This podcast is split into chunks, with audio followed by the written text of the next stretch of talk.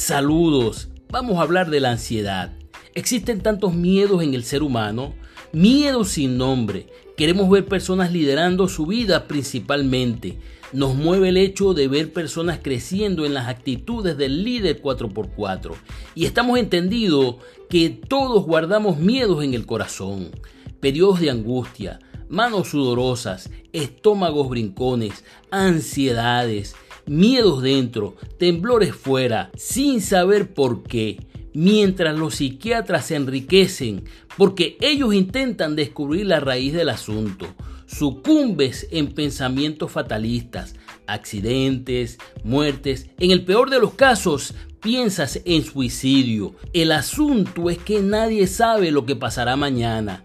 Los existencialistas terminan siendo fatalistas, los naturalistas pretenden vivir del estoicismo, mientras que San Agustín afirma, nuestro corazón va a permanecer inquieto hasta que encuentre su descanso en Dios. Esto es lo que Jesús ofreció cuando dijo, no se turbe vuestro corazón, creed en Dios, creed también en mí. En la casa de mi Padre muchas moradas hay y si me voy, prepararé un lugar para vosotros, para que donde yo estoy, estéis también vosotros. No tengáis miedo.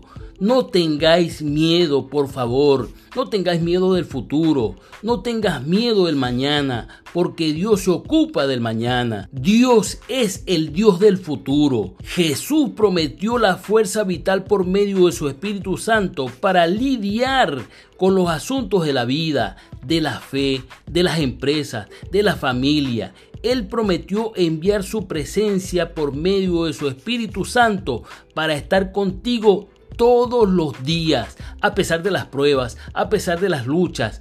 Él prometió no dejarnos solos en nuestras empresas, en nuestros emprendimientos. Se trata de la paz que prometió darnos por medio de su presencia, por medio de una fe activa. Mi paz os doy, no os la doy como el mundo la da. No se turbe vuestro corazón ni tengan miedo. No tengas miedo. Es una calma de espíritu que viene como resultado de la comunión con Dios. Puedes confiar en Él para el mañana. Él es quien conquista el miedo.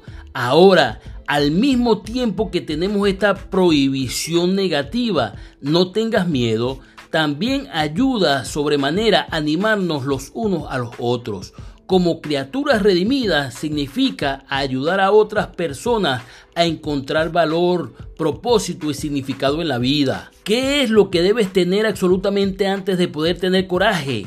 El coraje sucede al miedo. El coraje sucede al miedo. Es imposible tener coraje sin miedo. Puedes tener miedo y no tener coraje, pero no puedes tener coraje sin tener miedo. Esto es lo que hace a un David enfrentarse a un Goliat, un José encarar la maldad de sus hermanos, un tembloroso Pablo cegado por la luz ofrecer su vida para abordar la imperiosa empresa de llevar el Evangelio hasta lo último de la tierra. No se necesita valor para hacer lo que no tienes miedo de hacer, pero sí necesitas valor para aquello que tiemblas de miedo. Tener coraje es hacer lo que te preocupa hacer, lo que temes hacer, y es por eso que necesitamos animarnos los unos a los otros, ayudarnos los unos a los otros a superar las ansiedades, los miedos, las depresiones que nos impiden vivir para Dios. Finalmente Jesús dijo en sus escrituras, venid a mí todos los que estéis cansados y cargados, y yo os haré descansar. Tomad mi yugo sobre vosotros y aprended de mí, que soy manso y humilde de corazón, y hallaréis descanso para vuestras almas, porque mi yugo es fácil y mi carga es ligera. Hasta la próxima.